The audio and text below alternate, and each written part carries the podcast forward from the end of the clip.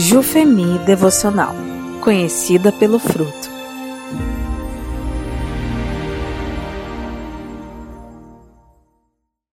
Dia 48. Dispondo-se a frutificar para o mundo, por Lilita Balanuk Grave. Texto base de João 15, 5. Sim, eu sou a videira, vocês são os ramos. Quem permanece em mim e eu nele produz muito fruto, pois sem mim vocês não podem fazer coisa alguma. A obra missionária produz sentimentos diferentes em nossos corações. Quando pensamos no desafio da evangelização e discipulado que existe em nosso país e no mundo, nas diversas culturas, etnias e grupos sociais, surge uma grande luta em nossos corações. Por um lado, quando ouvimos falar dos campos brancos prontos para a colheita, quando ouvimos relatos do que Deus está realizando no mundo e em nosso país, por meio de servos fiéis ao seu chamado, nosso coração se alegra e louva a Deus. Sentimos-nos desafiadas a orar e contribuir para o avanço dessa obra maravilhosa. E é maravilhoso que isso aconteça, porque infelizmente há muitas pessoas que estão tão focadas em suas próprias vidas que mal conseguem levantar seus olhos para ver o que Deus está fazendo no mundo e comprometer-se a fazer parte dessa obra.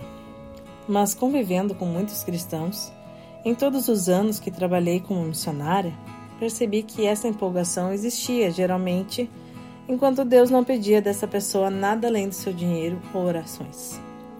A luta começava quando Deus pedia seu tempo, vida e família para a obra missionária. Ou seja, orar para que o Senhor envie obreiros para a sua seara? Sim, com certeza. Entregar minha própria vida e da minha família para servir na obra missionária? Não, Senhor, envia outro. Por que muitos cristãos relutam para entregar sua vida para trabalhar na obra missionária ou entregar seus próprios filhos para servirem como missionários em qualquer lugar no mundo?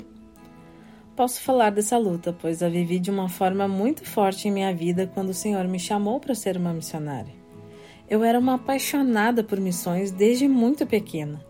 Amava ouvir as lindas e desafiadoras histórias missionárias mas tudo mudou quando o Senhor me disse que agora era a minha vez de realizar essa obra. Quero destacar dois sentimentos que surgiram em meu coração naquela época. O primeiro sentimento foi medo. Sim, medo. Medo de passar necessidade, medo de Deus me enviar para um local distante onde eu gastaria minha vida sozinha, sem amigos ou família.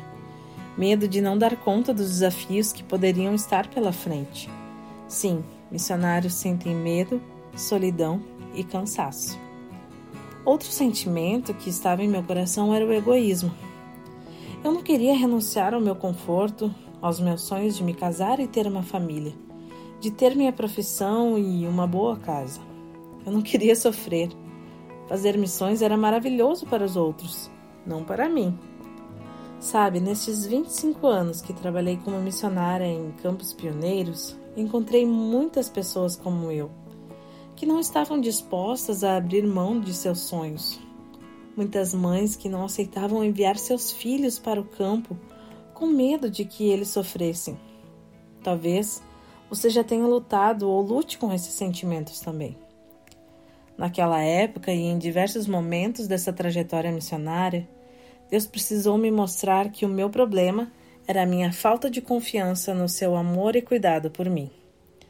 Meus medos eram fruto dessa visão errônea de que precisaria realizar aquelas obras pelas minhas próprias forças e provisão.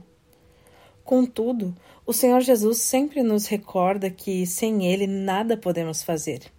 Ele é a videira, a fonte que sustenta os ramos, que dá forças e suprimento para que possamos cumprir o seu chamado para frutificar. Porém, para além de sabermos disso, precisamos confiar nessa verdade. Precisamos ter uma intimidade tão profunda com o Senhor que todo medo e egoísmo sejam transformados em uma profunda confiança naquele que chama, capacita, supre e cuida de cada uma de nós.